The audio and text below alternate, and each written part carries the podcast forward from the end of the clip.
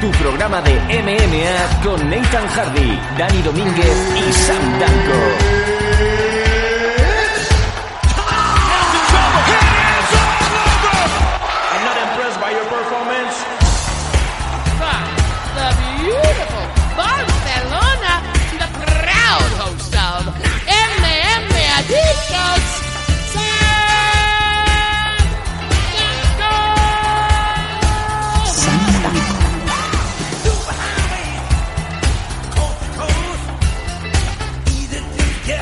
Hola, hola, ¿qué tal? Bienvenidos todos, MM Adictos número 170 y sí, O.J. Simpson mató a su mujer y al amigo que pasaba por allí aquel día.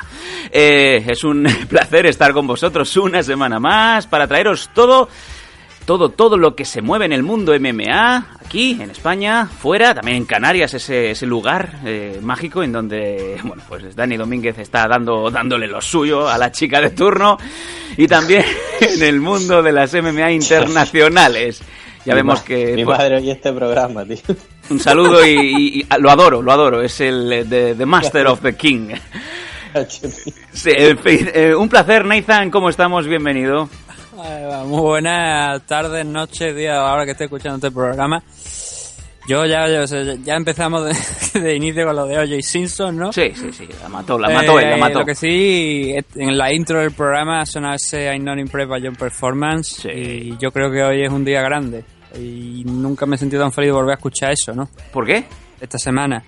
Joder. Ah, vale, vale. Oh, oh, oh. El gran anuncio. Yo soy un robot, no, no tengo emociones. Como sí que las tiene el hombre que las pone a soñar. Dani Domínguez, Canarias, ¿cómo estamos? Buenas tardes, muy, muy, muy bien y eh, intrigado a ver de qué se trata el anuncio este, porque no tengo idea ni yo. Veo que hay un secreto de sumario fuerte aquí. No, no hay secreto de sumario, cojones, simplemente coger las noticias de MMA. ¿Y cómo Ah, se bueno. llamaba la jamba de hoy? Eh, No se relación. acuerda, no se acuerda, me encanta. Maravilloso, yo creo que con este, con este ritmo marcado por las caderas de Dani Domínguez nos vamos a las noticias aquí en MM Adictos. Vamos allá.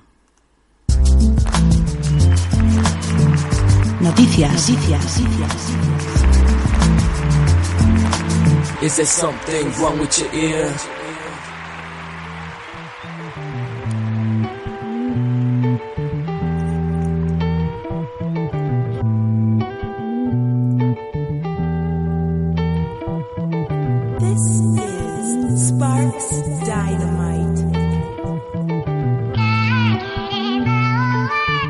Una noticia que le va a encantar a Nathan Hardy. Tenemos resolución del caso Cyborg Justino y ha salido como bien dijo el niño de Málaga. ¿Qué sabemos, Nathan? Venga, Mm. expláyate. Yo creo que tú ya lo has dicho, ¿no? Hay resolución. Hay resolución del caso de, de Cyborg. Finalmente, pues ha salido que le conceden esa, esa excepción médica con carácter retroactivo. Como ya dijimos hace unos cuantos programas, que abrimos esa posibilidad. De, incluso antes de que ella la pidiera, que se- lo podía hacer porque había estado el caso de Floyd Mayweather en, frente al combate, en- cuando disputó aquel combate contra Manny Pacquiao, donde le suministraron una, una inyección que no comunicaron a la... Bueno, que sí la habían comunicado a la, a la, a la comisión, pero la, el permiso no llegó hasta días después del combate, con lo cual ahí ya se ya se ha sentado una base no para cualquier eh, otro caso. Y como estoy diciendo, le han concedido esa, esa excepción médica, con lo cual todo el tema de, de haber dado positivo por esa sustancia pues queda olvidado. Simplemente, mm, pues lo que estoy diciendo, ¿no? Con esa, con esa excepción médica, automáticamente Cyborg queda limpia y eso quiere decir que está lista para volver en cualquier momento.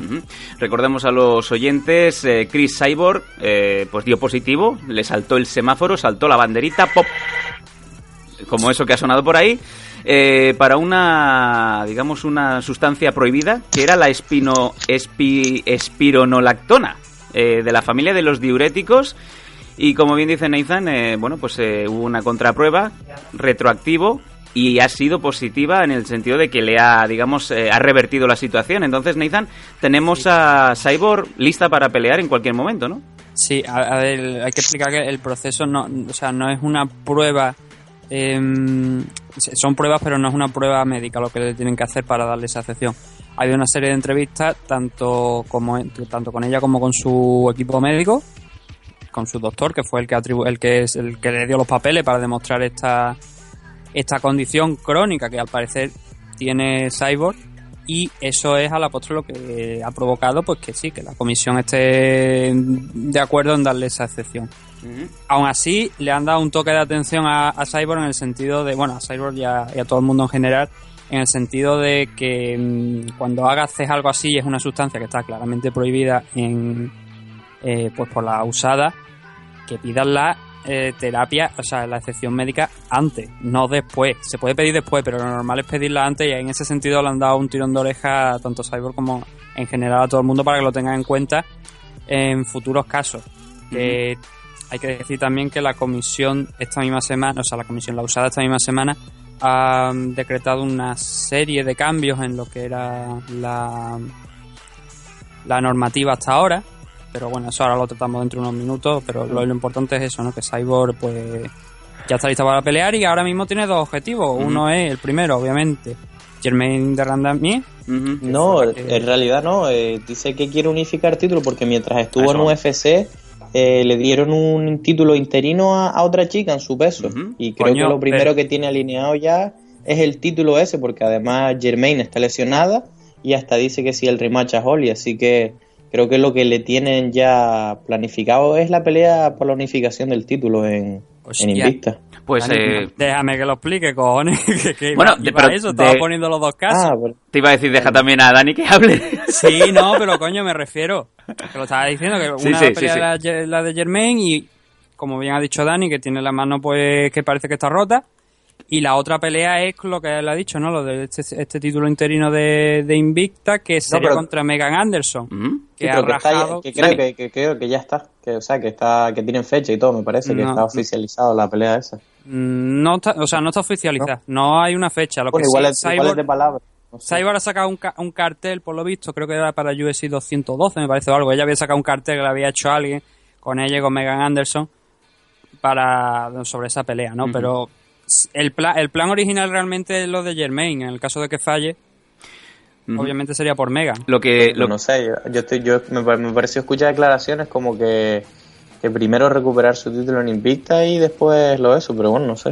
Bueno, ya sabemos que Dana White eh, se le calienta la boca. De hecho, antes de- del combate de Jermaine contra Holly Holm en 200, UFC 208, fue el propio Dana White el que dijo de que el ganador, o la ganadora en este caso de este combate, debería de enfrentarse a Chris Cyborg. Entonces, bueno, pues eh, si es el propio White el que, eh, digamos, esparce los rumores. Y entonces no hay ninguna ganadora en esta pelea, porque si la que gana tiene que pelear con Cyborg, eh, bueno, eso es su problema. No haber ganado, no haber, no haber aceptado la pelea, no sabiendo lo que después. que se quede en el cinto ese. claro. Bueno. yo me retiro invicta, la, la primera campeona de. me retiro Division en vista Featherweight. en 145 libras. Se retiran los altos, coño.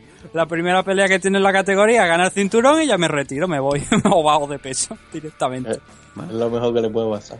Me parece maravilloso, pero bueno, Nathan, eh, tú lo sabías desde el principio y estuviste pues aquí abogando por la inocencia, ¿no? Como si fuera una vez más, eh, reitero, O.J. Simpson.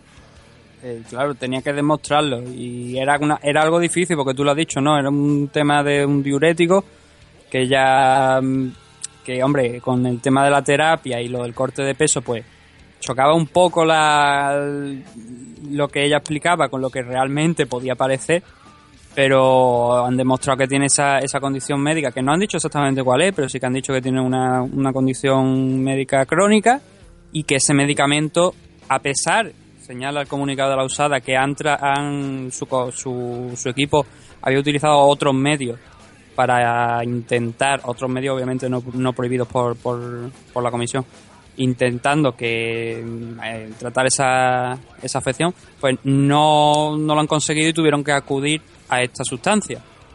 Y ahí es donde teníamos la duda, ¿no? De lo que ha pasado. Pero bueno, la- eso es, lo que han dicho, que, que sí, pero que hay que tener que en cuenta que las las excepciones hay que pedirlas antes, no después cuando pasen estas cosas, porque es lo mismo que en el caso de, de Cyborg se la han dado, mm, igual no se la dan. Y a lo mejor el fallo habría sido del médico de recetarle una sustancia, bueno, médico y también nutricionista que trabajaba con USC, ¿Dolce? que le recomiendo la sustancia. ¿Dolce? No, Dolce no. Mm. eh, ahora mismo no me acuerdo cómo se llamaba, era otro. Lo comenté en el. Lockhart. Que la gente vaya al programa Lockhart. donde hablamos del caso. No sé, Dani, ¿tú Sí. te acuerdas el nombre? Sí, sí, George Lockhart. Ese. Son los dos así que más va la gente de UFC. Ajá. Que fue el que le recetó las pastillas anticonceptivas por no sé qué cosa y que ella lo dijo en un programa y no estaba de acuerdo. De todas formas, una cosa que, que me gustaría decir, que con, todo el tema de esto, desde luego todo el mundo es rápido a señalar el dedo, haciendo trampas y demás. En el caso de Cyborg, pues bueno, por la condición física que tiene y el aspecto, pues quizás pueda parecer más obvio, pero sí que es cierto que USADA tiene una, un reglamento y, o sea, una normativa súper, súper, súper dura, ¿eh? Que es súper fácil saltártela si no, si no, si no lo tienes clarísimo y si no a lo mejor estás en un equipo grande que te saben orientar. Eh, ya te digo yo que mirando la lista hay suplementos que se compran legalmente en tiendas y o por internet o lo que sea sin necesidad de ser agujas y anabolizantes que te pueden dar dopaje que están prohibidos. Sí, sí. Y eso, y eso claro, tú, desde luego si eres un profesional, está claro que al más alto nivel, meterse en la cabeza y no tienen excusa, pero esta gente que está viniendo aquí del circuito un poco regional, uf, tiene que, tiene que hilar, hilar fino. Sí, sí, y bueno, y aquí lo que se crea es la sensación de paranoia de eh, cualquier cosa que me meta en la boca me va a dar positivo, ¿no? Sí, sí, sí, sí, desde luego. Pero bueno, para eso también la, el- la usada lo que invita es que ante cualquier duda que le consulten con ellos y ellos te dicen si sí o si no. O sea que por eso no- no- yo creo que no tiene mayor problema. Y de hecho hay una lista, creo que hay una aplicación, me parece que Enrique nos lo dijo, creo que hay una aplicación o algo donde tú metes la, el nombre de la sustancia o algo y te dice si, si, si te la puedes tomar o, o- tienes que pedir una excepción. Porque tú lo has dicho, ¿no? Hay medicamentos legales que te vienen como prohibidos, pero sin embargo Claro, si pides claro. esa excepción y lo demuestras, sí, te- pueden que te den la, el permiso para tomártelo. Sí, yo creo que más, más bien son los medicamentos, como el caso de Cyborg, que hay un mundo de medicamentos, eh, ves un nombre, ves otro, ves el principio activo, a ti en la caja te venden una caja de algo y tú, tú a lo mejor no sabes ni el principio, ves que se llama tosferina o lo que sea, y ahí es donde es un poco ahí complicadillo, ¿no? Bueno, seguiremos de cerca el caso de Cyborg. Ya está una vez más con la luz verde, ya puede enfrentarse a quien quiera y su honor ha sido restaurado para beneficio y para alegría sobre todo del señor de, Málaga, el señor Nathan Hardy. Y nos vamos a ir a la siguiente noticia. Vamos a poner un tema musical que tiene bastantes años, pero que a la que lo oigáis os vais a, a acordar y os va a encantar. Vamos allá. I'm not impressed by your performance.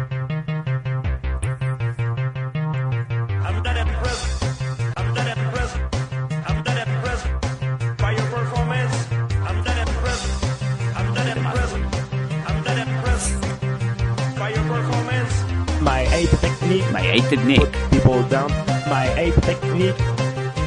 Ahí está.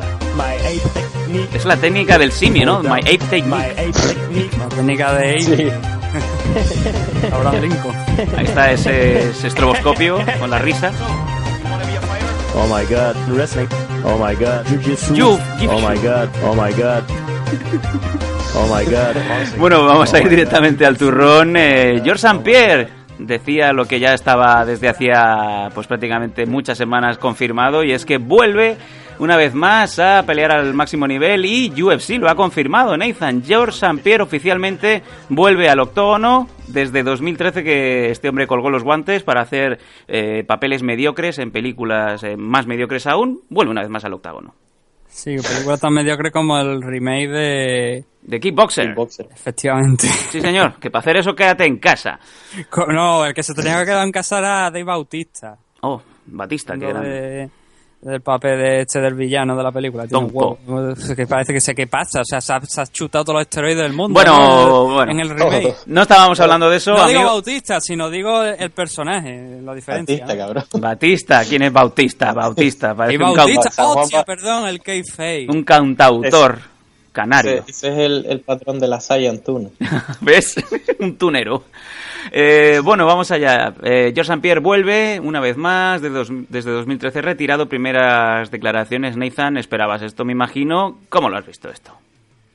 Lo esperaba, entre comillas, más que nada porque la- aquí el problema surgía cuando Sarpier pues montó junto a Tim Kennedy, TJ Dillashaw y otros tantos eh, esa asociación en defensa de los luchadores que están en UFC. Y ahí parece que estaban todas las negociaciones rotas.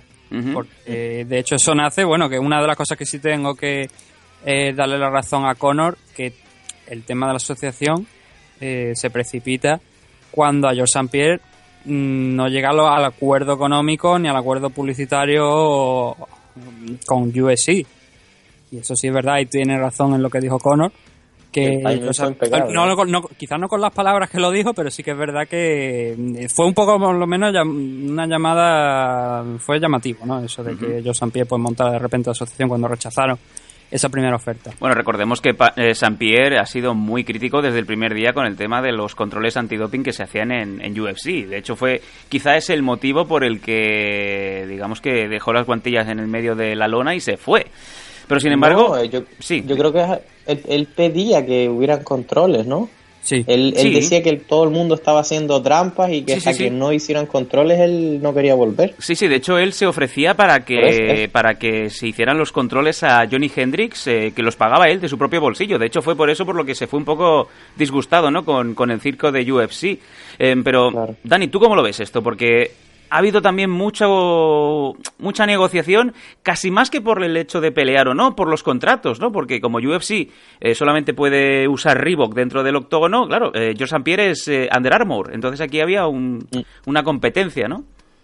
Yo creo que al final se dio UFC. Estoy convencidísimo porque ellos cuando estaban negociando está claro que George St. Pierre es demasiado grande como para para pelear en cualquier otro sitio, ¿no? Entonces sus opciones son o peleo o no. No es o peleo en UFC en otro lado. De- él estaba diciendo que era un agente libre, ¿no? Que lo podían haber contratado en cualquier otro sitio. Pero es difícil de creer, ¿no? Eh, cuando ve, es decir, cuando tu dinero se basa tanto en el pay-per-view, eh, sencillamente UFC es el único que tiene el modelo ese para hacer esa cantidad de dinero, porque Bellator tiene contrato de televisión, sí se le paga por aparecer, pero no tiene eh, el sistema pay-per-view de vender eh, un millón de pay-per-views a 60 pavos, No. ¿sabes? Y la maquinaria, entonces iba, iba a ser difícil para George St. Pierre. Ahora bien, lo que sí que pienso es que esto, eh, o sea, se pudo hacer el negocio porque UFC dobló el brazo. Según Conor se retira un poco, eh, pegan a perder unas cuantas estrellas, eso- Anderson no brilló, se vieron diciendo, buf, aquí hay que hacer dinero con pay-per-view, hay que rentabilizar y al final George no es tan mala idea. ¿Tú crees Yo entonces- estoy convencido que, que sí que le pagaron un porcentaje importante de lo que él perdía en relación a lo que hacía antes. ¿Crees entonces, Dani, que la, la opción principal es que mm, ya no está Ronda Rousey en, digamos, en la cima? Holly Holm ha demostrado que Exacto. es una flor de un día. Toda esta gente que, digamos, que ya no está ahí, ¿es por eso por lo que le han dado el cheque en blanco a San Pierre? De, Oye, por favor, Yo ven y arreglanos sí, el año. La falta de estrellas, la falta de estrellas y gente que tenga el valor de pay-per-view, que es donde, que es donde vienen los euros grandes, grandes, grandes. Ujú. Bueno, de hecho va a ser una incógnita saber qué San Pierre nos vamos a encontrar, recordemos, pues cuatro años lejos de, de la jaula. Y sin embargo, Nathan, pues ya una vez más, Dana White ya empieza otra vez con lo de siempre, empieza aquí a soltar el carrusel de nombres y digamos que de los más concretos, primero comentó que debería de o podría enfrentarse al ganador de Tyron Woodley o Stephen Wonderboy Thompson, o incluso sería Bisping, ¿no? Incluso también Nathan le preguntaban sobre si llegaría a, a dar la báscula de las 155 libras diciendo que él no tiene ningún problema, que las da sin problema. Él no, sí, verdad, eso es muy interesante. Él dijo que daba 70 kilos. A mí me, me cuesta creer, si él dice que lo da, supongo que lo da. Pero Saint Pierre, si no era un welterweight súper grande para 77, sí que tiene un tamaño muy bueno y vi un par de cortes que le costaron, ¿no? Está Sí. claro que se tendría que transformar, pero la verdad que tendría muchísima curiosidad por ver si puede bajar a 70 y se enfrentara con Conor. La verdad que esa sería la pelea de dinero. Eso sí que sería una locura. Mm, Ya ha salido, ya ha salido el nombre de Conor, Nathan. Te dejo el micro.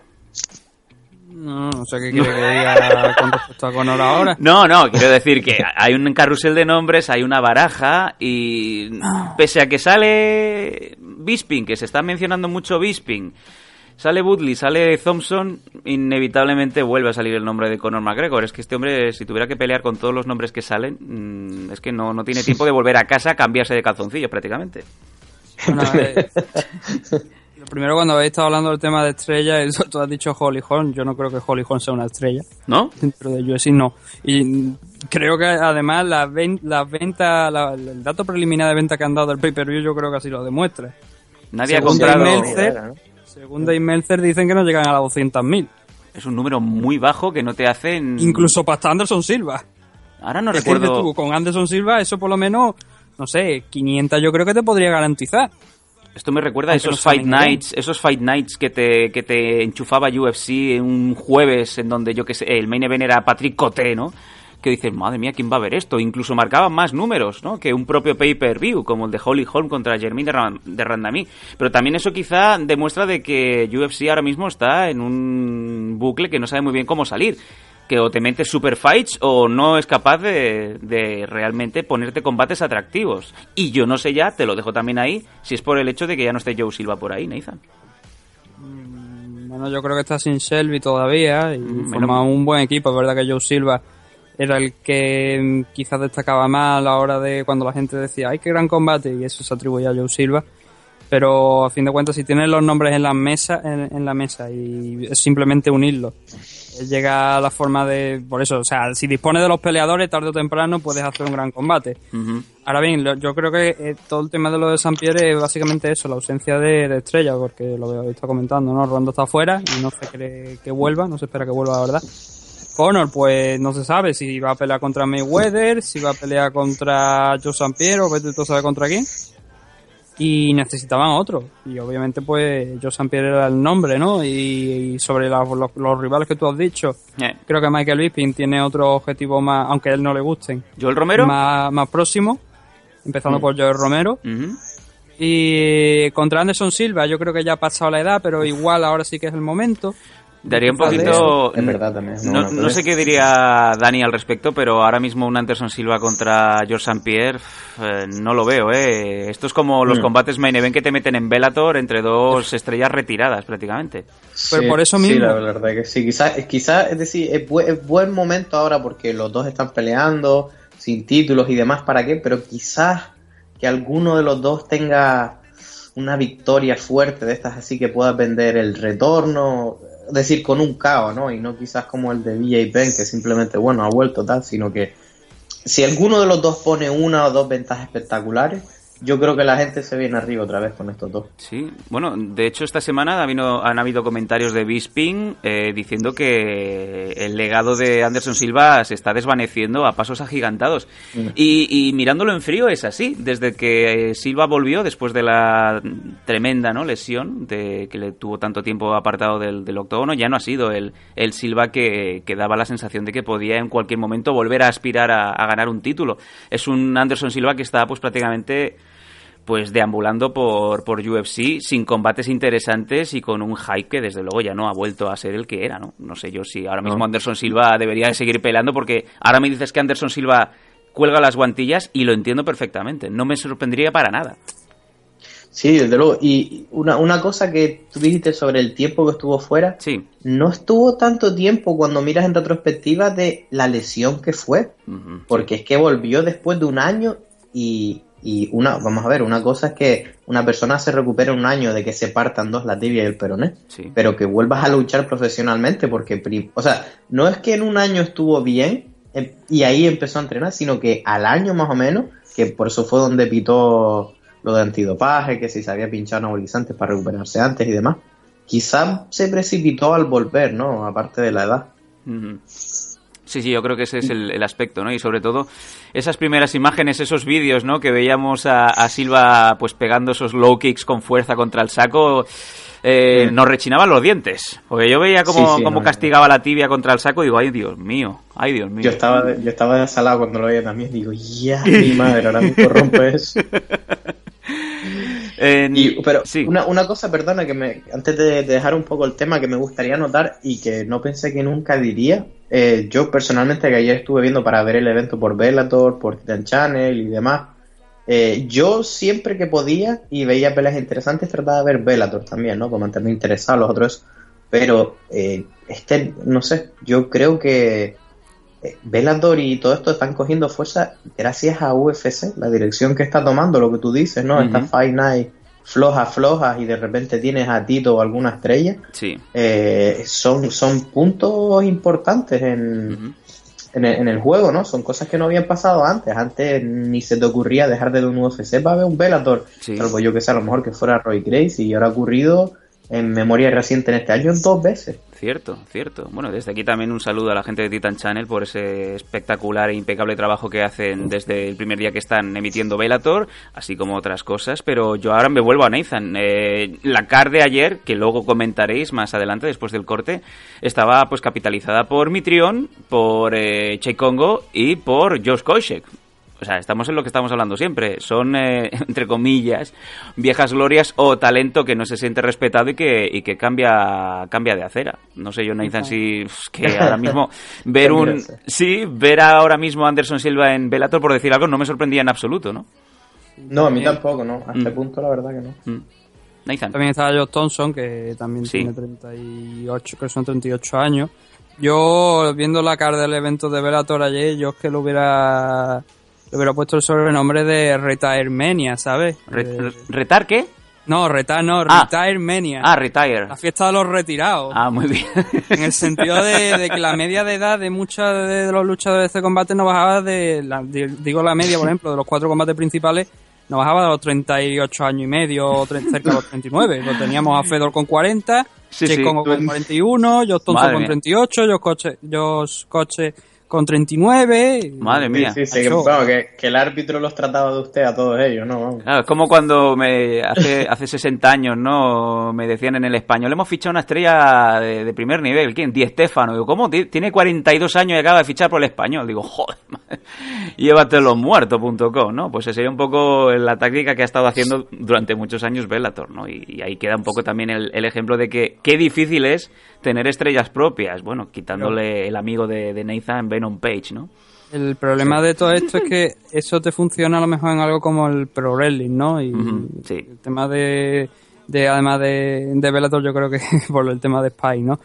Que sabe que lo podemos comparar con WWE y TNA. Sí, sí, sí. sí. El problema es que eso trasladado al pro wrestling, digo, al, perdón, a, la- a las MMA más complicado porque mm, esto es un deporte real, un luchador de Se pierde. 38, 39 años, pues tiene tiro comercial, pero a lo mejor el dinero que se lleva no te compensa para lo que realmente, en- la situación en la que realmente va a dejar la empresa. Porque tú necesitas a alguien cuando tú, por ejemplo, yo creo que Charles Sonnen ahora mismo está implicado con Bellator. De hecho, tío ha Charles- llegado y sí. no hay un mejor hombre de negocio, pero a lo mejor Fedor simplemente llega, se hace la foto y luego se va. Y Me estás diciendo que, de- que Fedor ayer no se quitó el chándal diciendo, ah, no peleo, pues vale. De hecho, de hecho no- yo no diría que ni el chándal, el jersey este que lleva de raya. Sí. Había leído por ahí algo, no sé si que lo iban a sortear o alguna cosa. Eh, C- Carlos Gascó Qué tiene el mismo jersey. Oh, coño, no joder, miento. pero que Ca- Casco también es leyenda. Hombre, leyenda en su barrio. Y también te quería... No solo en su barrio. Es un decir, es un decir, un saludo a Carlos Gasco. Eh, también decir que incluso Charles Sonnen, lo has mencionado, eh, se ofreció tres horas antes de- del evento, este hombre es el especialista en ofrecerse para pelear en el main event. Entonces, huevos, ¿eh? Sí, Charles Sonnen. sus huevos. Charles Sonnen ahí, huevos ah. pelear a Febor con un par de horas de aviso. Pero yo creo que eso tiene que tener su truco. No sé si a la hora de, de pelear, bueno, cuando, cuando tú vas a pelear te tienen que dar la licencia. Sí, No, no, por, por eso precisamente no peleó, pero que lo intentó. Claro, pero por eso es lo que quiero decir, claro, pero si tú me entiendes, ¿no? Si Sí, yo eh, sé que no me van a dar la licencia en cuestión de dos horas, Ah, vale. La eh, pido y digo, sí, voy a pelear contra Fedo. No, bien. pero sabes, pero sabes que no se hizo mucha publicidad de ello. ¿Sabes, sabes lo que te quiero decir? Que eh, fue, alguien lo comentó, pero no lo hicieron en plan show, en plan. No, ya, ya. Sí, le estaba. O sea, que como no le dieron tanta publicidad, yo lo percibí como, pues es posible, de este Bueno, me lo creo. ah, claro. si- si Claro, fuera por pero de la- rumores, de la parte- ayer estábamos- Lo estamos diciendo, no lo estamos comentando, que que eso es el tema de que no te van a dar la licencia, sabes que no te van a dar la licencia y que seguramente también te tendrás que pasar por unos test médicos que no da tiempo a que los hagas. Y sin embargo, para el aficionado que realmente no tiene cerebro, que no piensa demasiado, Charles Sonnen queda de lujo. No, no, y si lo tanto... piensas un poco y lo piensas en frío, puedes ver quizá la estrategia esa, ¿no? Lo que estoy diciendo aquí, que mm, sí, a lo mejor es que si si tú lo dices porque sabes que ni te van a dar la licencia ni te va- ni vas a pasar los test médicos a tiempo ya. nada. Sí, sí, sí, es como esa, sí, sí, sí. es como esa chavala que está tan buena que eres amigo y sabes que rompe con el novio y tú vas ahí y das el abrazo, ¿no? De estoy aquí para lo que quieras. Sabes que no, O- no te vas a comer O- un o colín. el, sujetar, o el sujetarme que le pego y... No, es- eso te iba a decir, es más lo que dice Ah, Nelson. sí, Eso sí, sí. o en plan, aparece el pibón de la vida y el único colega que tiene novia dice, yo por qué tengo novia, porque Bueno, si no, claro, la eh, cojo y digo, ¿qué, qué vas a coger, cabrón? En el 99% Sí, de pues, los casos no eres Dani Domínguez, entonces sabes que no te vas a comer un colín. Pero, claro, eh, eso es lo que ha dicho Nathan, es la, es la, la comparación perfecta. Cogerme que me, que me voy a pegar con ellos, ¿no? El problema es si tus amigos no se acercan a cogerte, que haces el ridículo porque no vas a ir hacia adelante, no, no eres Denis Silver. Claro, no eres un Sí, torete. sí, En fin, bueno, eh, después del- de la publicidad, como bien hemos dicho, sí hablaremos largo y tendido de este Velator. Y ya, para cerrar la noticia de George St. Pierre, eh, ahora mismo en vuestra mente, ¿quién creéis que va a ser el, el rival que se le va a poner al canadiense delante? Nathan, ¿quién tú crees que será finalmente el rival? Ni idea. Nick Díaz, Sí. otra No vez. sé por qué, porque a Nick le han ofrecido algún- una pelea hace poco y la había rechazado.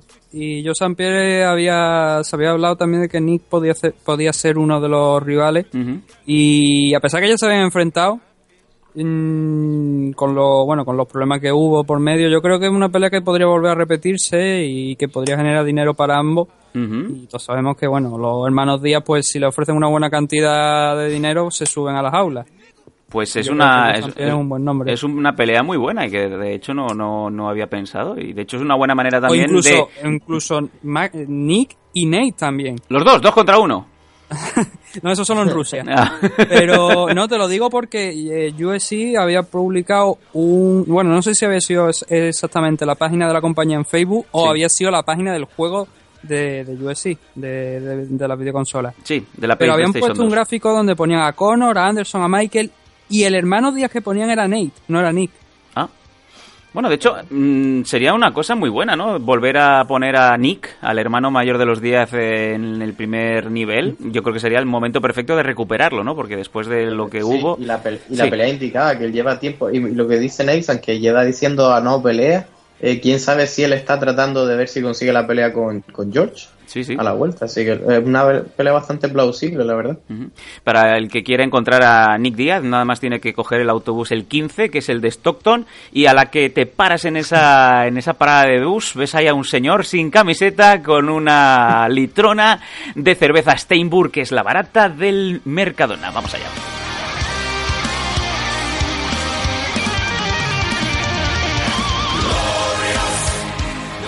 Dani, ¿cuál es tu rival? ¿Cuál crees tú que va a ser finalmente? Yo, yo veo, la más posible que veo es la de Bisping. Simplemente por el peso. Aunque el, el sentido común diría quizás Welterweight, que es su peso, donde ha peleado siempre. Yo lo veo un montón de grande, veo que está disfrutando de entrenar, no sé yo lo de perder peso y la de Bisping la veo, la veo más posible de lo que uno se imagina, Sí. sobre todo por la, por la tendencia última a tratar de hacer historia con los campeones duales de, de dos títulos. Eh, recordamos Conor por último, Villa y Randy y, y luego eh, esta Holly lo intentó también, así que por ahí yo creo que es una historia que pueden vender muy bien, que si no pueden hacer la macro macro con Conor, una segunda opción es tratar de hacer un buen embedded de eso, ¿no? Un buen reportaje y, y esa pelea del ex campeón que nunca fue vencido a por un título nuevo. Y tendría todo el sentido para Bisping, el cual siempre se queja de que nunca ha ganado un millón de pavos en la empresa de Dana. White. Sería el combate Exacto. y el colofón perfecto para, para Bisping de, de llevarse su buen su buen porcentaje y si pierde el cinturón, pues retirarse me- como debe Y ser. me parece bien, y me parece bien cuántas peleas tiene este tío en UFC. Michael, Sí, yo diría que más de Madre. 20 seguro. Se merece, se merece esa pelea, se merece retirarse con dinero y claro que se lo merece, hombre. Sí, yo creo que es el hombre que más he visto pelear eh, después de Chiquetete. Eh, no, pero te lo digo en serio. De, desplazarte cuando hay un UFC en, en, en Europa, siempre estaba Bisping en esa época en, en el main event, ¿no? Contra, pues, eh, contra Kiyama, contra Matt Hamill. ¿Matt Hamill? ¿Mark Hamill? Ese. ¿Cuál? El de Star Wars. El otro. Eh, sí. no, y, y el otro estaba escuchando en un humorista que, que, lo, que, bueno, lo decía en plan serio y que es verdad, y este tío, una cantidad de peleas que tiene en UFC, eh, impresionante, casi pierde un ojo, mm, va- 26 peleas, Sí. me están diciendo ahora que tiene internamente. Ahí está Nathan, que es Y una calculadora. 26 peleas es una locura, creo que es el que tiene más peleas de UFC Madre mía. y este tío, eh, también el daño que ha recibido. Tú piensas que él es el logo de, del gimnasio de, de Henderson. Sí, señor. Sí, El señor. logo del gimnasio de Henderson es Henderson volando a noquear a, a Bisping. Sí, sí.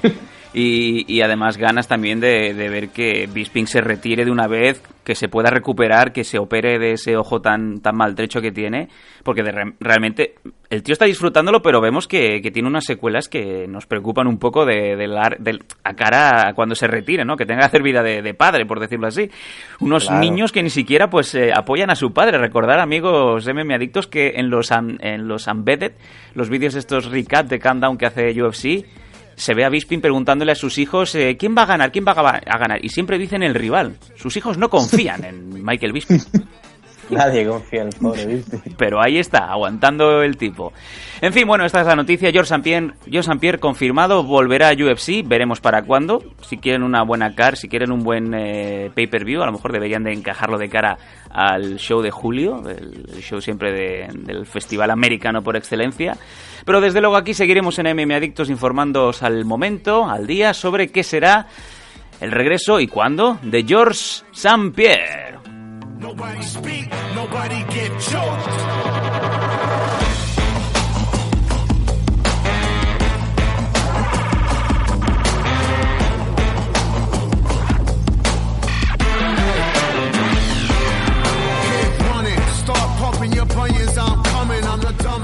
Y la última de las noticias que nos entra en este bloque, Nathan, es eh, un combate que iba a ser, pero que al final no. Habíamos estado hablando de Vanessa Rico, la española, la alicantina, que había sido confirmada por Combate Américas para enfrentarse a Kaira Batara y que al final pues parece ser que en el último momento fue que no, Nathan, ¿qué, qué sabemos? Bueno, esto es información de primera mano de, de Oriol Gasset, que habló con, con ella también el día del, del pesaje. Sí, Y bueno, entonces puede, esto es público, así que no, no, no creo que tenga mayor problema de- en poderlo comentar. Eh, por lo que me contó Oriol, eh, habló con, bueno, que habló con directamente con Vanessa, eh, su rival Kira Batara dijo que le dolía el estómago, le dolía la barriga, ¿Cómo? que por lo visto eso era, eso era real, y que no podía hacer más, más sauna. Todo esto Ah, viene vale. porque, bueno, se, cuando se hicieron los pesajes, se presentó, Vanessa se presentó en 105, que era el peso pactado, sin problema ninguno. libra, no kilo, ¿verdad? Libra, libra. Dale, si no, por mucha sauna que hagas, sí. por mucha sauna que hagas, no creo que yo que, que acabe dando el peso. Y su rival se presentó en 110, 5 libras. Y Sí. bueno, dijeron todo eso, ¿no? Que no podía dar el peso porque se encontraba mal. Y que y se determinó finalmente que el combate no se iba a celebrar. Una pena. Una pena porque, Pena porque estaba todo preparado, estaba todo preparado y estaban en Las Vegas y ya lo sabéis, eh, Combate América eh, pisa muy fuerte. De hecho, este evento se llamaba Combate 11 y tenía pues realmente eh, luchadores de primer nivel. Ghost Pepper, Kaira Batara, Froggy Estrada y Heinrich Wasmer. Incluso, bueno, hemos llegado a oír, ¿no? Eh, De, de voz de, de Alberto del Río que en México UFC va a quedar sobrepasado sin ningún problema por Combate Américas. Y claro, Sí, ahí sí, tenemos ese problema en donde... Luchadores de primer nivel. Sí, sí. Eh, con Alberto del Río y su novia a la cabeza dentro de poco. Lo veremos seguramente. ¿La cabeza de? El caso que. mm, más información de la que me dio Oriol, que porque yo le pregunté, claro, a escasas horas de, de la pelea, que se no dé su rival el, el peso, qué es lo que pasa, ¿no? Y por lo que me ha dicho que la compañía se, ha portado muy bien con ella, que le han pagado todo el dinero que, que le habían prometido Bien, bien, bien. y que no le extrañaría que estuviera en próximos eventos. Que aún así, aunque no se sabe exactamente que lo, si va a estar en, en Combate América o algo, por lo que me ha dicho, su manager ya está en conversaciones con más compañías Bien. Y que igual dentro de poco pues se sabe algo más. Mm, Y eso es todo lo que sé, ya no, ahí ya no entré más, eso es lo que me ha dicho, lo que se puede, incluso vaya, si la gente lo busca, pues puede verlo en el perfil de Oriol, que estuvimos hablándolo públicamente. Ujú. Y esa es la información que hay de momento sobre Vanessa, que seguramente, pues bueno, se espera que pueda volver allí o bien en otra compañía.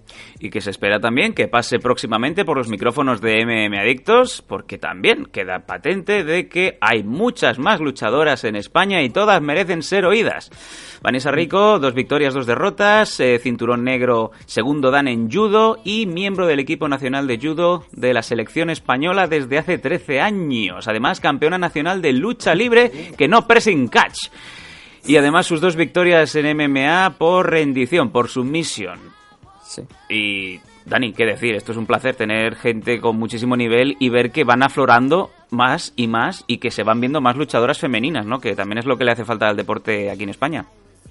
Sí, ya no solo eso, eh, sino el hecho de que sea eh, una deportista consagrada como Vanessa Rico, que por lo que tú me dices que ha estado tantos años en la selección española, eh, es un síntoma de que eh, la gente aquí empieza a ver, sobre todo gente del mundo del deporte, a- al MMA pues como una alternativa, ¿no? Antes básicamente acabando tu carrera competitiva hasta cierto punto en deportes como judo y lucha, que son especialmente brutales en el cuerpo, pues no, no había otra alternativa, ¿no? En Estados Unidos cada vez se ve más, como cada vez que uno de estos luchadores que queda campeón de Estados Unidos de lucha y demás, eh, lo primero que están mirando es, es- lo primero no, es decir, pero una de las opciones que tiene ahora es MMA. y, y viendo ahora la fuga, fuga no, es decir, eh, la redirección esta de talento de una judoka eh, que ha conseguido eh, ciertos ciertos títulos y, y estar en la selección como ella. Esto es- me parece una buena señal del estado de MMA en España, ¿no? Que va saliendo un poco adelante. Y desde nuestra humilde posición MM Adictos se compromete como siempre a que todo el mundo tenga su derecho a hacerse oír y que vosotros, los aficionados, los oyentes de MM podáis escuchar a todo el mundo que merezca ser escuchado. Lo dicho, Vanessa Rico no ha podido pelear en Combate 11 de Combate Américas, pero le espera un futuro esplendoroso, sobre todo porque Combate Américas, bien lo habéis dicho, se compromete a que Vanessa tenga un siguiente, un siguiente combate dentro de esta empresa. Así que todo lo mejor, Vanessa, desde MM Adictos.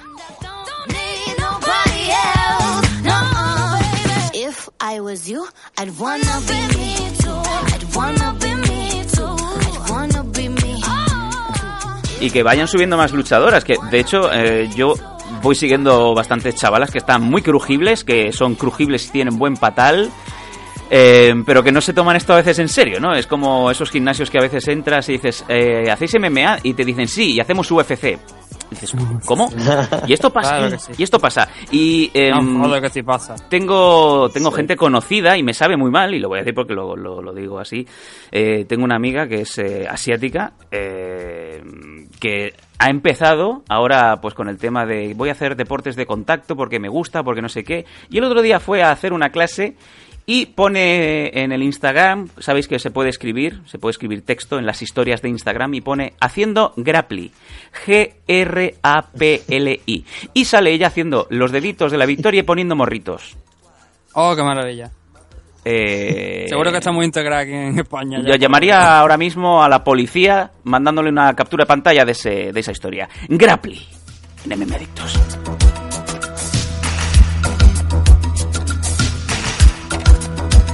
Así que vamos a tomarnos un poco en serio las cosas, ¿no? En fin, eh, bueno, Dani tiene que le tienen que chirriar ahora mismo los dientes con esta con este comentario, pero bueno, es un poco lo que pasa, ¿no? Eh, Dani, que a veces nos pasamos de listos o hacemos el postureo sin saber muy bien qué estamos haciendo, ¿no? Hasta que venga la Real Academia y oficialice Grappling. Si Claro. Hicieron Sí. almóndigas y... Al- Almóndiga, folladictos, no sé, hay unas palabras. No, folladictos, no, ¿qué digo? ¿Qué digo? Follamigo, no folladictos.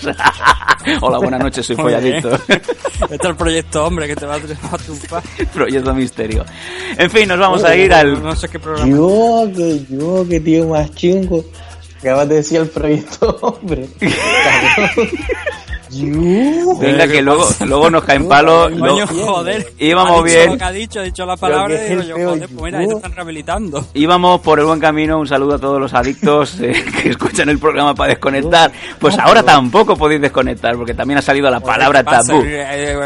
Bueno, nada, eh, ah, seguimos. Venga. Y la semana que viene tengo. dicho que hemos aumentado aquí la, la tercera guerra mundial. Bueno, la Tercera Guerra Mundial, lo que habrá en la mesa de, de la presentación de la temporada de Scanner FM.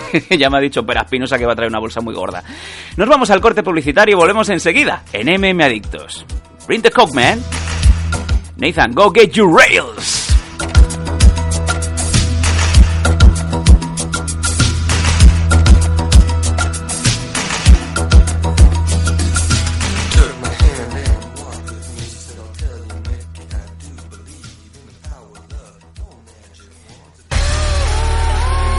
Ansgar Fighting League vuelve a las Islas Canarias. El 25 de marzo tienes una cita con el mejor MMA nacional. Daniel Requeijo defendiendo cinturón contra Jay Cuchinello. Y Juanma Suárez intentará arrebatarle el cinturón a Joao Bonfils. Además, el retorno a España de Enrique Marín Wasabi. Desde el Centro Insular de Deportes de Gran Canaria. Entradas disponibles en mastaquilla.com. La máxima competición de las MMA españolas tiene acento canario. AFL 11. Inside the cage, everything is different. La mejor música del momento. Los mejores radio shows de electrónica. This is Paul Oakenfold. Hey, this is Claude Von Stroh. Yo, this is Roscoe. Hey, this is Josh Wink. Los mejores radio shows de electrónica. La música dance de ayer finest electronic music maker. y de hoy. Así es. Cadena tu radio. It's all good. Tu mejor pista de baile. Touch him up. ¿Te gustan las MMA? En MM Adictos te escuchamos. Queremos muchas preguntas, preguntarnos chorradas también, da igual. Escríbenos en mmadictos.gmail.com o bien en nuestras redes sociales, arroba mmadictos.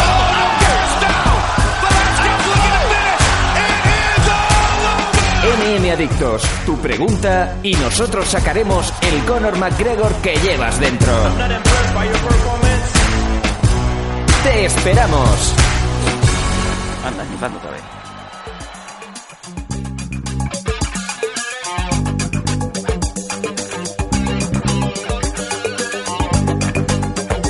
Estáis escuchando el MM Adictos 170, aquí pasándolo bien, informándonos y riéndonos de todo, como siempre.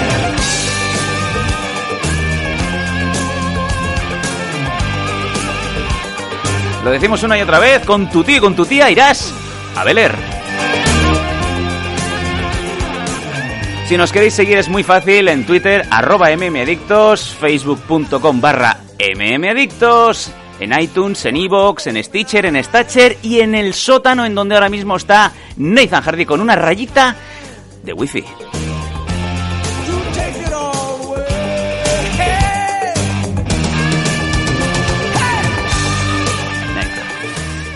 Y lo decimos también, un placer ser, eh, pues eh, tener participación con Dragons Magazine, Dragons by Nacho Serapio, apoyando la causa de MM Adictos semana a semana. Todo el mundo que se meta en Dragons para no solamente estar al día también de las noticias, de las entrevistas, de todo, sino también con ese grandísimo material de Nacho Serapio. Y una vez más lo recordamos, Nathan, estamos dentro del concurso durante todo este mes. Simplemente tenéis que seguir una pauta muy facilita para poderos llevar unas guantillas de entrenamiento oficiales de MMA, ¿no? Sí, eh, simplemente hay que hay que entrar en la página de Facebook o bien en la página de Twitter de en el perfil de Twitter de Meme Adicto. En la página de Facebook hay una publicación donde están las fotos de la guantilla, donde explicamos todo. De todas formas, periódicamente lo vamos a ir poniendo en una nueva publicación. Sí. Para que sepáis, para que, podáis acceder a ella fácil. Es importante, bueno, tenemos las bases puestas ahí, pero lo que tenéis que marcar como me gusta no la publicación esta nueva que pongamos, recordándolo, sino la, la- la original. Hay que todo, hay que, hay que explicarlo todo porque se puede confundir la gente. Es, es lo más parecido a decir, yo señalo a la luna y tú te me quedas mirando el dedo.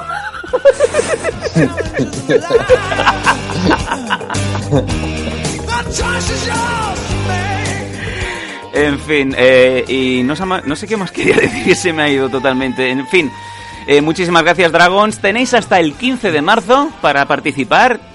El día 15 de marzo cerramos eh, las participaciones y contaremos todas las que nos hayáis dado, todos los que nos hayáis puesto me gusta a la publicación, que eh, tengáis, digamos, también el MM Adictos eh, seguido, la página, y recordamos, ¿no? Que también en Twitter cuenta doble. Si también le dais retweet a, a esa noticia, a esa entrada desde la página de MM Adictos, pues también tendréis doble oportunidad. Así que ya lo sabéis.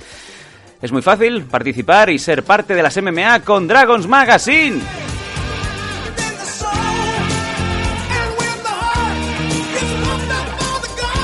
Y también, pues eh, lo decimos semana a semana, Nathan, queremos que nos paséis notas de prensa, queremos saber también sobre vosotros, no, tiene, no tenéis por qué montar eventos, también si sois eh, pues parte de, de los oyentes de MM Adictos y queréis haceros oír, en mmadictos.gmail.com podéis eh, expresaros, podéis decir lo que queráis, que lo, lo leeremos todo con muchísimo gusto. Y, y, creo que esta semana pues hemos tenido también eh, noticias ahí, ¿no?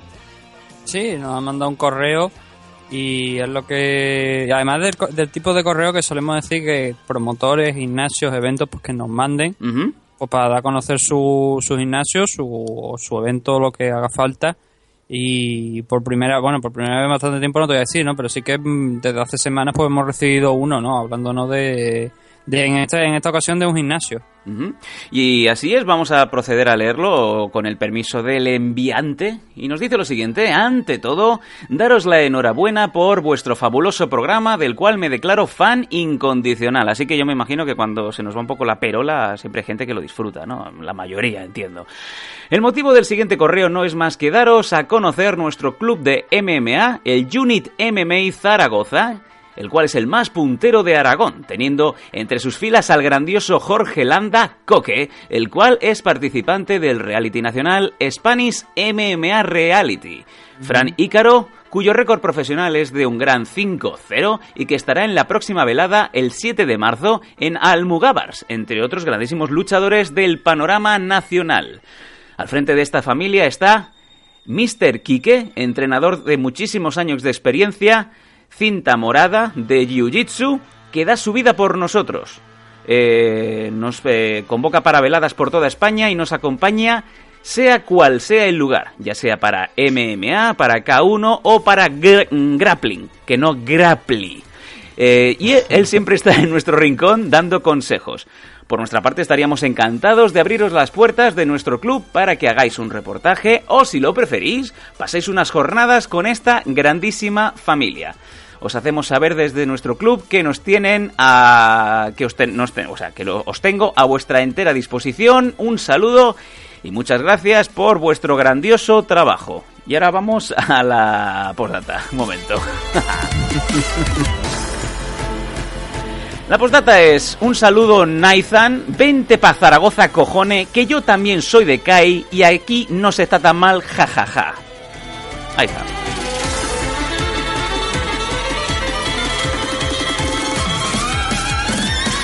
Y el de gallina. Vámonos. Pues eh, muchísimas gracias Manu Ali, que es el que nos ha escrito desde el Unit MMA Zaragoza. Desde luego, eh, cogemos con mucho amor y mucho cariño vuestro guante. Desde luego que si podemos pasarnos por Zaragoza, no dudaremos en ningún momento de eh, acercarnos a, a vuestro gimnasio, hablar con vosotros y, y daros ese abrazo de rigor, ¿no? Ese rear naked choke. Y que- una- sí, eh, Perdona, sí, y, sí. una- y un apunte eh, de este, no, no sé si hay varios Unit MMA, sí. pero un chico de los que peleó en, en el AFL que estuvimos tú y yo comentando, creo que fue en el de Barcelona el último, el de... ¿Cómo se llama, hombre? El del Arnold Classic, perdón. Sí, correcto. Eh, que se llama Gregorio, muy majo, que lo conocimos allí, no, no recuerdo si tú estabas en el día de los pesajes. Sí. Eh, que me parece que también es instructor allí, no recuerdo si de, de suelo o de que puede que sea de golpeo, porque yo, él, él era más un golpeador, muy muy técnico el chico, la verdad. Y yo obvi- obviamente no estaba en este gimnasio, ¿no? Pero por lo que estuve hablando con él, eh, la verdad que me dio un montón de buenas vibraciones y demás. eh, en cuanto a lo que el trabajo que hacían ahí en un MMA y demás. Eh, si no recuerdo mal, Sí, era Gregorio, eso. Gregorio Fernández, el cual se enfrentó a Jordi Sensarrich, eh, combate que ganó Jordi Exacto. por parada médica. Sí, sí, sí. Una pelea bastante buena, la verdad, de los dos de golpeo. Se, se impuso Jordi en su momento, pero pero me- muy, muy buenas vibraciones me dio el, el chico este, la verdad. Y, y lo que vi arriba tenía un estilo bastante, bastante bueno. Pues desde aquí, desde Adictos, muchísimas gracias y un saludo muy fuerte a toda la gente del Unity MMA Zaragoza, a todos los miembros y muchísimas gracias por apoyarnos, escucharnos y tenernos en tan buena en tan buenas sensaciones, sobre todo Nathan, ¿no? Que además, pues fíjate tú que hay hay gaditanos por el mundo. Eh, si Nathan está en Málaga, pues también hay gente en Zaragoza, Nathan.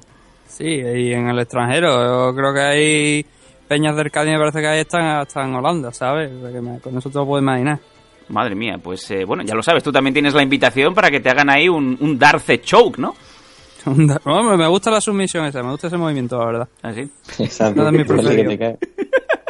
No para estar yo dentro, sino para realizarlo, pero Ah, vale. eh, lo que es el tema de, del- de esa llave, pues sí que me, me llama la atención. Creo que es complicada y no se suele ver mucho y me, la verdad es que me gusta. ¿Sí? Bueno, pues Mm. ahí desde aquí, desde una vez más desde Meme Adictos agradecemos muchísimo este correo e instamos a todos los oyentes, todos los eh, fans del programa que también pues tengan sus gimnasios o que tengan sus cosas que o bien nos manden, nos manden notas de prensa o bien nos manden correos haciéndonos saber su parecer, qué les parece el programa, qué hacen, qué actividades, porque desde luego es esto, esto es retractivo, son sinergias, todos contentos y todo el mundo apoyando el MMA.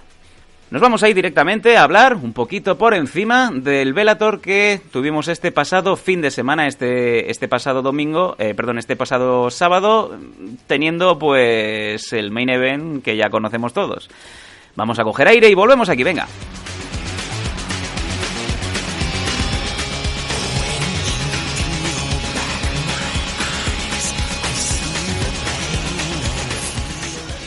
Nathan, ¿cómo fue el Velator? Complicado. Complicado, ¿no? Venga. Bastante complicado. Eh, como todo el mundo sabrá, anoche esperábamos el regreso de Fedor Emelianenko. Bueno, ya lo hemos comentado, ¿no? Contra Mitrión. Y lo que resultó al final es que Mitrión no pudo disputar ese combate pocas horas antes de celebrarse. Comunica que está enfermo, lo que hemos sabido después que tenía piedras en el riñón. Mm. Y que obviamente en esas condiciones pues no estaba para pelear. Con lo cual, main event cancelado. Nuevo main event era Patrick Ifeire contra Josh Thompson. Sí. Y toda la cara cambiada, prácticamente. Ya el gran evento, la gran pelea que esperaban, que era el regreso de, de Fedor Emelianenko, el último emperador allí a Estados Unidos, pues finalmente ha quedado sin celebrarse y ahora habrá que buscar nueva fecha, que es lo que se espera, ¿no? Que ese Mitrione contra Fedor pues se celebre en otro, en otro evento, que yo te digo una cosa, eh, se lo deberían plantear tal cual es, a ver cuál es el próximo evento de Bellator que tenemos, el Bellator 173, que es la semana que viene, que resulta que es en Irlanda del Norte, pero es que automáticamente yo creo que mándalos para allá y que peleen si no tiene problemas con ya ninguno más metrión. Cuanto más pronto sea, yo creo que es lo más sabio, ¿no? No, no buscar otra fecha ahora dentro de tres o cuatro meses. Y tener ahora a Fedor parado hasta junio, también, quieras que no, es, es un gran impedimento, ¿no? Son 40 años, Fedor, yo creo que está en un buen estado de forma. Sí, bueno, igual. Pero estamos hablando de tenerlo parado durante otro- otros tres o cuatro meses ahí haciendo promo, un hombre que todos sabemos que no se tanto él como su entorno pues no se caracterizan a- no se caracterizan por tener un buen trato, con- o sea, buen trato me refiero con la prensa en el sentido de que están con abiertos a que no lo hacen casi nunca gratis, ¿sabes? Ya, ya, ya, ya. Todo su, todo su, todas sus apariciones pues igual que os lleva por detrás un dinero y entonces yo creo que tenerlo tres meses parado pues a, a los miembros, bueno, a los espectadores se les ofreció Sí. una devolución del importe de las entradas para los que quieran, porque por lo visto en, en Estados Unidos está esta norma de que si el evento principal, el- la lucha estelar se cancela, tienen derecho a, a que se les abone. Y obviamente pues hubo mucha gente que decía, bueno, si no está Fedor, pues a lo mejor no me interesa tanto, ¿no? Aún así, aún así te digo que la entrada fue yo creo que fue bastante buena. Estuvo eh, cerca de los 13.000 espectadores, Muy buena nota. que bastante bueno teniendo en cuenta que bueno que ese Fedor se cancela, ese combate de Fedor se cancela y que yo no sé si a lo mejor la gente puede ser que no se enteraran porque fue cuestión creo de tres o cuatro horas antes de iniciar el evento y, y el refund solo te lo hacían antes de que empezara el evento. En el momento de que empezaran ya no te lo devolvían el dinero. Claro, obviamente, Eso no, yo, no tiene claro, sentido. me imagino que a lo mejor habrá mucha gente que llegara al pabellón y le dijeran no que Fedor no pelea y ya estaba dentro, con lo cual ya no puede pedir la, la devolución. Y directamente a lo mejor habría gente pues, fuera que, que, pasaría que diría, bueno, pues mira, tenemos a Cose, tenemos a Congo, a Josh Thompson y Patrick Freire, Freire, pues vamos directamente al evento. Que yo creo que la main card, esos combates, pues eran, a pesar de que en la primera parte del programa he dicho que eran ya veteranos, pero bueno, son buenos luchadores. Vamos a irnos directamente al main card y para eso vamos a usar una vez más la carta mágica, la carta Dani Domínguez de este evento que se disputó en el SAP Center de San José, California, y en donde en el primer combate ya de, de este main event tenemos, de este main card, perdón, tenemos a Josh Koscheck, pero de hecho Mauricio, Mauricio Alonso venció a Josh Koscheck. Y decisivamente, además. Ajá. Sí, eh, fue un- una victoria por KO técnico o, o por KO, no estoy seguro cómo lo pusieron. En cualquier caso, lo paró en el primer asalto. Eh, bueno, los comentaristas lo repitieron un montón. Josh Koscheck, un, un- luchador y luchador en, en el sentido de lucha libre, quiero decir, un practicante de lucha libre excepcional. Eh, uno de los únicos 100, 100 o ciento y poco personas que tiene el título de All American, que creo que significa que es de todas categorías y al- algo así. No, no recuerdo exactamente qué tienes que hacer para ser un All American, pero vamos, un, un Olimpo prácticamente y que en un punto eh, decide que, que lo suyo es noquear, noqueó a un par de personas y, y bueno, decide que es el juego que, que, que quiere seguir, se enamora de los puñetazos y, y esa fue su caída, esa fue su, su, su final en esta pelea, ¿no? Empezó como siempre tratando de imponerse, buscando la distancia, buscando esa mano derecha grande, pero Lama, se- eh, perdón, Alonso estuvo bastante sólido en la defensa, lo contrarrestó hasta que lo acabó pillando. Y aun cuando le hizo daño, que es lo que más me sorprendió a mí, porque quizás en la secuencia final sí que trató un poco a las piernas, pero nunca llegó a tirarse las piernas, que ya, que más allá de preferir boxear, yo creo que, no sé si era algo ya más de orgullo de que no, de que no quiere luchar, pero vamos, me extrañó mucho porque incluso cuando se vio herido por el, por el golpeo ni siquiera intentó cerrar la distancia, así que no sé, eh, no sé la verdad que, que pensar sobre el coche en esto, ¿no? Ujú. Quizá ya deberíamos de empezar a pensar que Koscheck ha vivido ya sus mejores momentos, que obviamente los ha vivido, pero que quizá ya Velator también se le queda grande, ¿no? Lo cual es bastante triste de, de decir. El rival que tenía. Sí, bueno, no, es que no, no sé si. Dale, Dani. No, no, perdón, que sí, que sí, que puede ser, pero que, que bueno, que sin duda que Alonso, un tío duro también, la verdad que yo no lo había escuchado nunca, pero mirando el récord no, no era una pelea fácil. ¿no? Lo él no tenía el nombre, pero tenía nivel. Nathan, ¿tú qué opinas de, de lo comentado? ¿Crees que Koscheck ya debería de coger el petate? Bueno, es que yo creo que para empezar no debería nunca haberlo deshecho y haber vuelto a, ¿Qué dices? a, la- a las MMA. En esta ocasión, pues ha sido Bellator, ¿no? Yo creo que ya con el combate, el último combate que tuvo en UFC, donde ya parece que había puesto punto de final a su carrera, yo creo que era suficiente. Y, hombre, el dinero es el dinero. No sé cuánto lo habrán pagado por, a- por aparecer en, en este combate en Bellator. Supongo que los próximos ahora lo, lo llegaremos a ver. Pero mm, ya te digo, no creo que sea que hubiese que, que haya sido la, la mejor opción. Ahora bien, dentro de lo que cabe, mm, a pesar de la derrota, quitando eso, lo vi bien, lo vi bien físicamente para tener 39 años, para llevar tantos años peleando. Lo vi moviendo bien la cabeza, bien plantado. Lo que sí me sorprendió fue lo que dijo Dani, ¿no? Que no en ningún momento buscó a- el tema de, del suelo, de conseguir un takedown y llevar la pelea donde es más reconocido Josh Koscheck. O amarrarse mínimamente, nada. Sí. Nada, igual que Ronda. Pero también me dio la me- también me, cuando lo estaba, conforme lo estaba viendo, digo yo, es que había una diferencia de tamaño, yo creo, bastante considerable entre, entre uno y otro. Mm, parecía, ya te digo, es que pare- es una exageración, ¿no? Pero parecía que un heavyweight que se estaba enfrentando a un welterweight. En parte. Sí, sí, era un poco, sí, la, desde luego está claro, la, la diferencia de en tamaño se notaba, debe ser bastante grande Alonso, porque Coche tampoco es, es pequeño precisamente, ¿no? No es Tengo- de los más grandes, pero... Tengo aquí la, la, la altura de, de Mauricio de 188, o sea, un metro 88 más o menos. Y la de Cose son 10 centímetros menos, pero el peso sí que es verdad que si tú entras, por ejemplo, en Cerdo, la pelea te. O sea, el, el peso de, de Mauricio te lo colocan en 185, y yo Cose sabemos que es welterweight.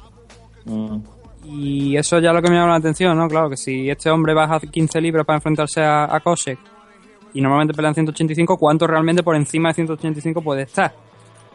No era una pelea, de luego no era una pelea cómoda y bueno, Kosek hizo lo que hizo, lo, lo que pudo. Em, supongo que le quedará otra pelea más. Sí, seguramente. Ya veremos. Yo creo que, ya te digo, lo, lo vi bien dentro de lo que cabe para su edad y no lo vi muy perdido. Lo que pasa es que, claro, el tamaño de, de Mauricio, pues también el, pues, pues, supuso un impedimento grande. Me recordó mucho el caos de, el que le hizo Tyron Bully. Porque empezó con empezó con una con una un directo de- con la derecha y a partir de ahí bueno fue el principio de- del fin de Kose. Posiblemente aún le duela a Koscheck el, el combate que tuvo con, con Butley, porque es de los caos más nasty, si se puede decir así, que se recuerdan en los últimos años. Sí, yo creo que fue ahí cuando yo la primera vez dije que yo creía que la carrera de Josh Kose, pues bueno, ya podíamos empezar a considerar que estaba acabada. Sí, bueno, era un poco la, la época la época en donde ya tocaban la, la barbilla de, de Chuck Liddell y caía, ¿no? Se caía, Sí. se desplomaban, pues prácticamente lo mismo. Josh Koscheck se, se afeita por la mañana y, y se desploma en el lavabo, ¿eh? Sí, bueno, que te, que, que te, no, que te Tyron Bully tampoco es nada que sentirse... ¿Sabes? Que, que- Sí, obviamente. Que la potencia de Tyron es la potencia que tiene, ¿no? Nosotros no, es una tontería. Tyron, Tyron apaga cualquiera, ¿no? Sí. No, claro. No, y aún, así esta pelea se vio que, que, le, que le dio fuerte, vamos, que, que le encajó una piña, no, no fue una de estas en plan, "Buah, se la encontró y de repente empezó a hacer el baile el pato como... como este, como- ¿Cómo se llama? Fran ¿Cómo se llama el grande? El grande este, Thompson, Josh Thompson, ¿no es? No, no, que se parece al del nombre de hoy, tío. Colossus. Uno súper grande. Eh, Colossus, Colossus Thompson. Que lo he visto caer, pero de pero de jab, de golpe súper...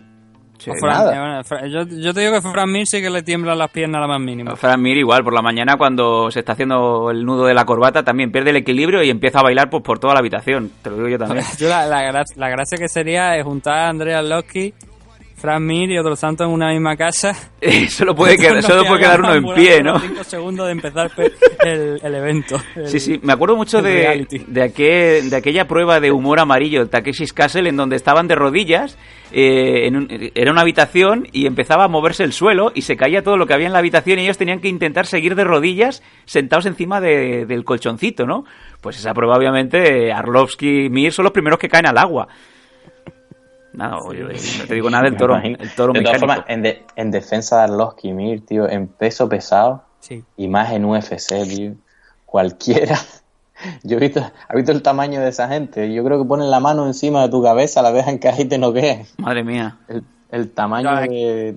Uf, Estamos exagerando un gigante. poco todo Sí, el tema. sí, obviamente estamos No. haciendo, imagínate, ¿no? Abre Raquel Bollo No, la puerta pero- y, pero- y- y dice, pues tengo una prueba, ¿no? Y, y- y sale de detrás, pues Josh Barnett, ¿no? Y dice, ¿a quién vas a pegar? Eh, bueno, vamos a, vamos a continuar.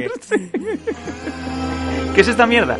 Eh, en la Flyweight Division femenina, Beta Arteaga ganando a Brooke Mayo por eh, parada de Doctor TKO, eh, Dani. Sí, eh, pues, esta pelea es una de esas que eh, yo me levanté, de hecho me levanté a ir al baño y daba por, por o sea, como que la pelea se había acabado ya. Maravilloso. No, no, ahora yo pensaba que iba a rajar como que era de malo, ¿no? Claro, no, no, en plan, digo, esta pelea está sellada, ¿no? La verdad que iba Sí. ganando muy, muy claramente la otra y eh, en un golpe, gran ampao, me parece que a dos minutos, eh, la otra pues le hizo un hematoma súper grande en el, en el ojo, que por eso es una parada técnica y se acabó imponiendo la victoria por, por lesión de la otra. La verdad que se vio una escena bastante emo- emocional, supongo, su- súper fuerte, en la cual el doctor, que te puedo ver, que te puedo ver, que no pares la pelea, que Madre no mía. sé qué. Es un poquito dramático, pero nada, final siempre mama. hay que tratar de mantenerlos sanos y demás, ¿no? porque no, no tomen daño y tuvieron que parar la pelea, porque la verdad que el hematoma era feo, ¿eh? estaba cerrándole el ojo, Sí. pero al minuto. Bueno, pues victoria para Beta Arteaga. Vamos a seguir subiendo Catchweight Division, eh, perdón, Catchweight Division, eh, Catchweight 187 libras, Anatoly Tokov ganando a Francisco Franz por TKO en el segundo round. Dani. Sí, esta pelea la estuve viendo y bueno, no, no fue de las que más me llamó la atención, pero pero se vio acción por lo menos, se vio salieron los dos a pelear. Quizás es el pequeño problema que tiene Velator que aún le falta un poquito de fondo de armario. Lamentablemente, pues eh, quitas a los 11 titulares de este equipo de fútbol y como que no vendes, ¿no? Lamentablemente. Em, Y aún serían mejores que el español. Uh, por- bueno, por cierto, jugaba, jugaba, ¿no? Peleaba en Velator la hermana de Arteaga, del español, que salió victoriosa, obviamente. Venga. Jardín también. Oh, Lardín, eh, cada día voy a desayunar al bar de su suegra. Eh, y esto es cierto. Eh, Che Congo, Comen y Ben ganando a Oli Thompson por decisión unánime, pero decisión unánime eh, aclaparadora, como se dice en Cataluña. Eh, 30-26, 30-25, 30-25. El francés que, que va tranquilamente, ¿no, Dani? Pero sí, pero esta pelea, tío, y mira que lo dije antes de, estaba viéndola aquí con, con unos amigos, antes de empezar esta pelea, digo, es que este tío es uno de los tíos más sucios que yo he visto peleando. Es que va a rodillazo a los huevos por pelea. Y, y solo tienes que mirar la cinta de aquí para atrás, fijo, da algún golpe bajo, mete algún dedo en el ojo, y dicho y hecho, lo volvió a hacer aquí, estaba en la pelea, estaba siendo empu- estaba en la jaula, pum, rodillazo en los huevos. Y como nunca te quitan eh, un punto a la primera, aunque sea aposta, pues te sale económico.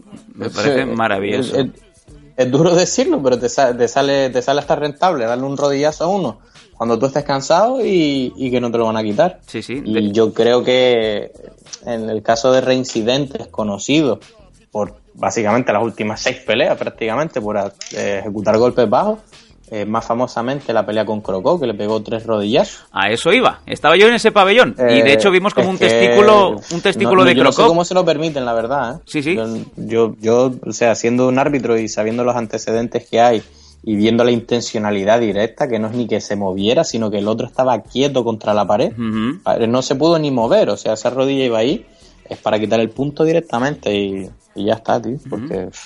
Sí, sí, así fue. Yo de hecho vi ese combate en vivo, estaba ahí en el, en el pabellón, el combate de Crocó contra Congo, las eh, rodilla- los rodillazos a los huevos. En el último rodillazo, el testículo literalmente lo vimos que salió volando y se quedó pegado en el titantron que había encima. Para que veas tú, y era flagrante, y aún así, Congo pues eh, hizo lo justo, mm, jugando sucio, jugando feo, jugando a ganar. Eh, Nathan, no sé si tú también has visto el combate de Congo contra Thompson, pero yo ya creo que ya es marca registrada, ¿no? Sabes que un, un rodillazo a los huevos te vas a llevar si peleas contra el francés. Exacto, ahí está, ahí está. sí, sí, es- o sea, exacto. espérate Ese ya- debería ser el lema cada vez que pelea. O sea, un rodillazo a los huevos te lo vas a comer. Mínimo, uno. Sobre el resto del combate, exceptuando esos rodillazos los huevos, si esto aparece en ciertas páginas poniendo Blackman humiliates. Pero no, a ver, espérate. Pero en, en- en plan BBC, Sí, sí, sí. tú te lo tragas totalmente, Sí, ¿sabes? sí, sí, sí, sí.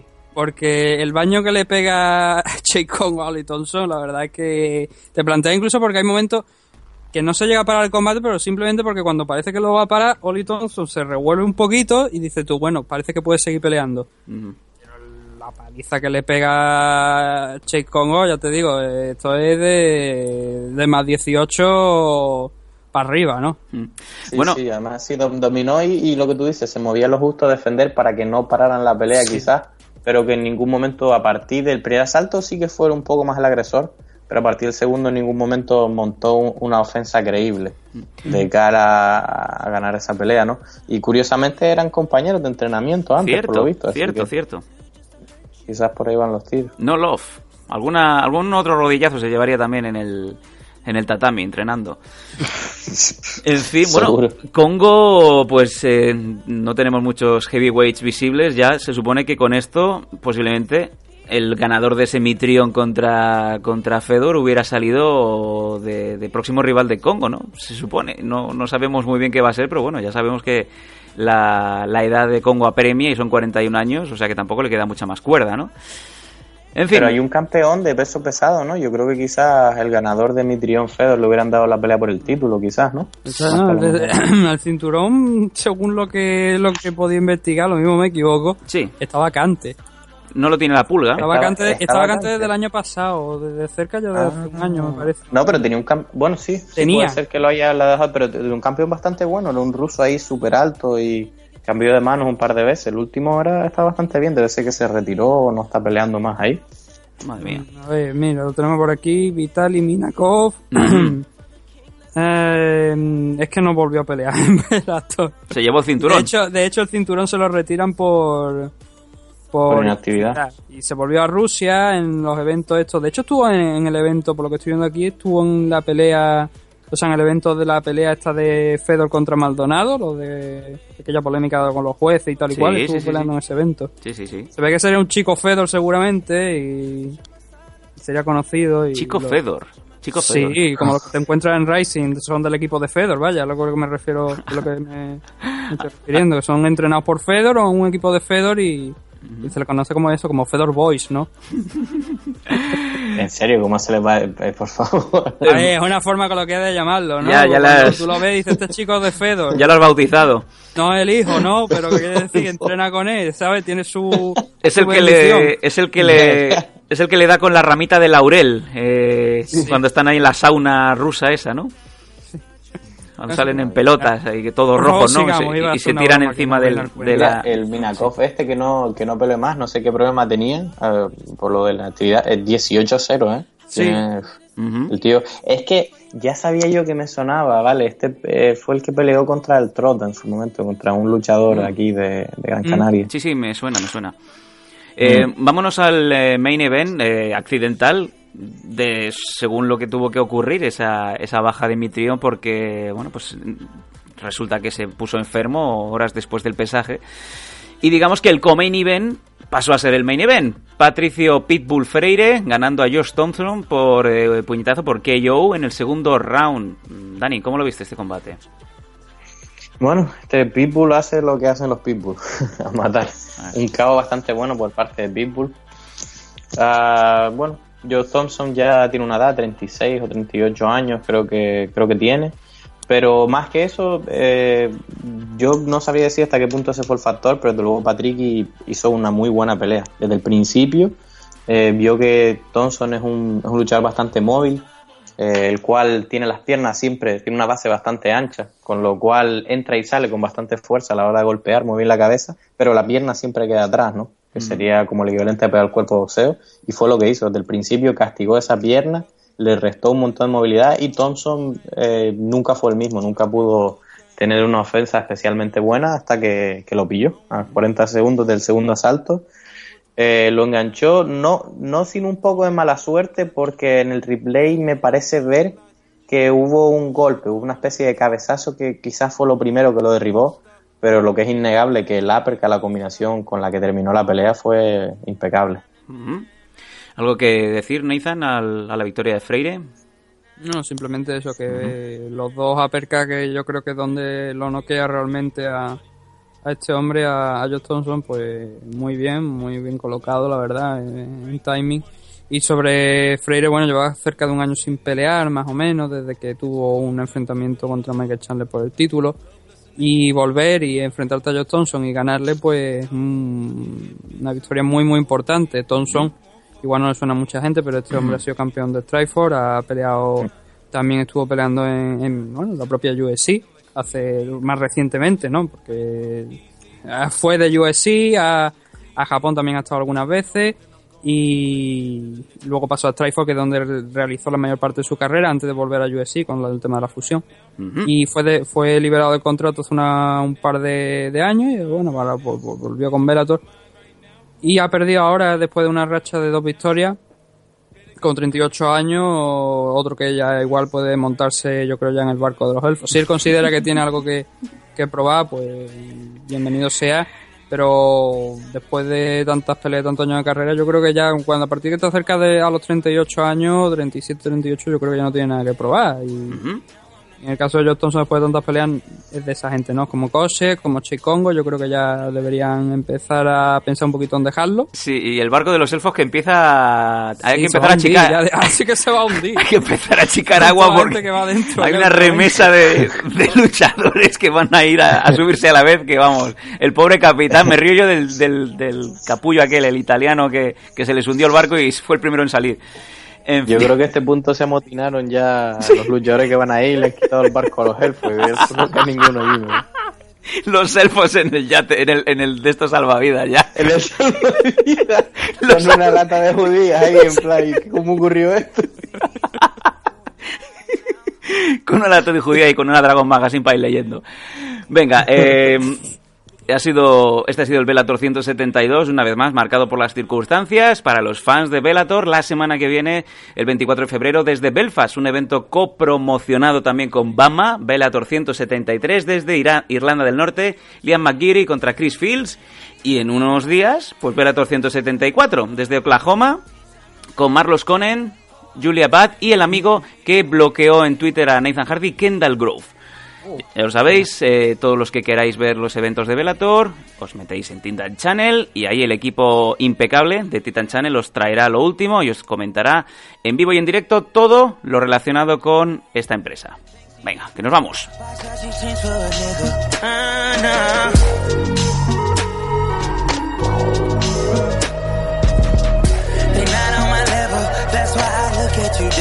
They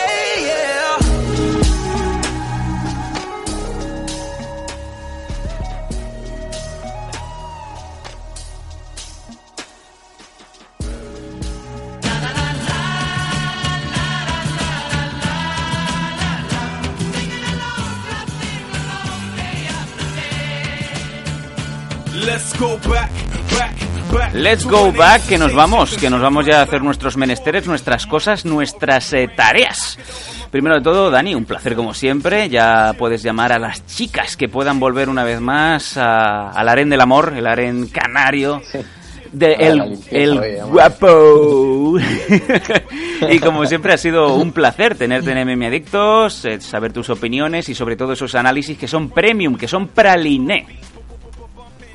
Muy bien, muchas gracias. Una vez más, ya te digo, un placer estar aquí con ustedes compartiendo y, y bueno, a ver cuando me vuelvo a enganchar con Neis en otro programa, así que tengamos tiempo por delante para playarnos. Cierto, que no haya que decir tres veces delante del espejo Conor McGregor, Conor McGregor.